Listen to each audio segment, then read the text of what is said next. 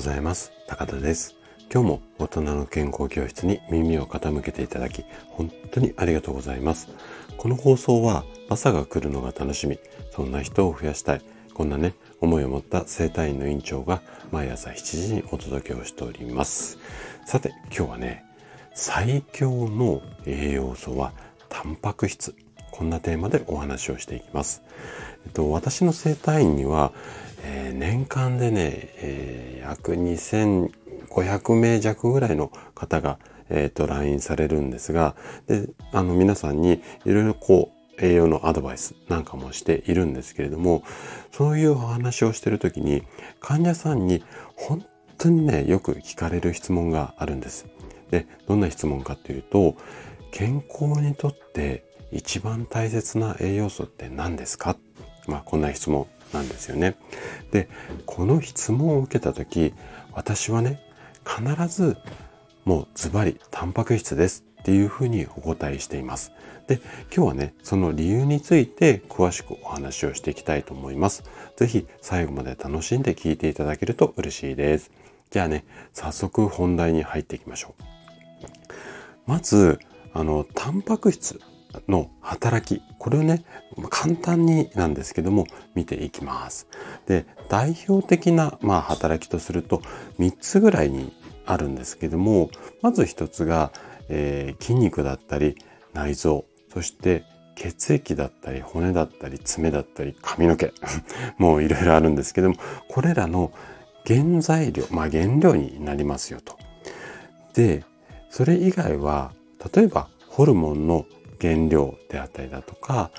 消化とか、えー、代謝を助ける酵素っていうのがあるんですが、これの原料になったりします。で、まあ今原料原料原料って言ったんですけれども、こうやってね、いろいろなものの元の部分になっているのがタンパク質なんですよね。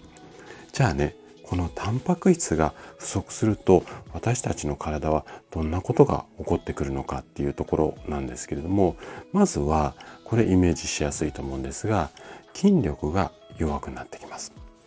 あとは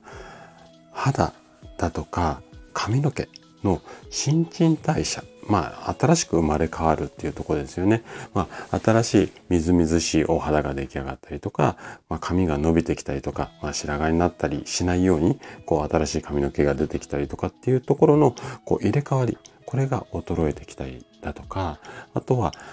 体のね、いろいろな器官の正常な働き、これが失われやすくなります。あと、こう、えっ、ー、と、成人じゃなくて育ち盛りの、うんと、成長期のお子さんなんかの場合は、筋肉や骨の発達の遅れであったりだとか、あと、成長ホルモンの分泌を低下させたり、まあ、こんな症状が出てくるんですよね。で、ここまで聞いただけでも、私たちの体にとって、タンパク質がいかに大切かこのあたりは、まあなんとなくでもイメージできると思います。でね、これね、ここがね、今日ちょっとお伝えしたかった一番大切なことなんですけれども、このタンパク質なんですが、残念なことに体の中にね、溜めておくことができないんです。なので、毎日の食事から積極的に摂る必要っていうのがあるんですね。なんですけれどもタンパク質じゃあ大切だからって言ってガンガン取ればいいかっていうと反対にねこれ取りすぎも注意しなきゃいけないことなんですよね。で取りすぎるとどうなってしまうかっていうとタンパク質っていうのはこのこう処理っていうのかなこれが肝臓で行われるんですよ。あの分解だとか処理がね。なのでいっぺんにドボドバってこうタンパク質を取りすぎると肝臓に負担をかけやすくなってしまいます。ね、こうして大切なんだけれども取りすぎには注意というもう何ともこのバランス感覚が難しいタンパク質なんですがこの辺りはねあのタイミングを見ながらになるんですけどもタンパク質、すごくね、あの、複雑だったりとか、取り方が、うーんと、まあちょっと特徴的なものがあるので、タンパク質の働きとか、こういう風に取った方がいいよ、なんていうのは、シリーズでね、こう何回かに分けて、深掘りで、まあ、あのお話をしていこうかな、なんていう風に思っています。まあ、そちらもね、えっ、ー、と、近々、えっ、ー、と、やる予定なので、ぜひ楽しみにしていてください。ということで、今日のお話はここまでとなります。そして、いつもいいねやコメントいただき、本当にありがとうございます。皆さんの応援がとっても励みになっています。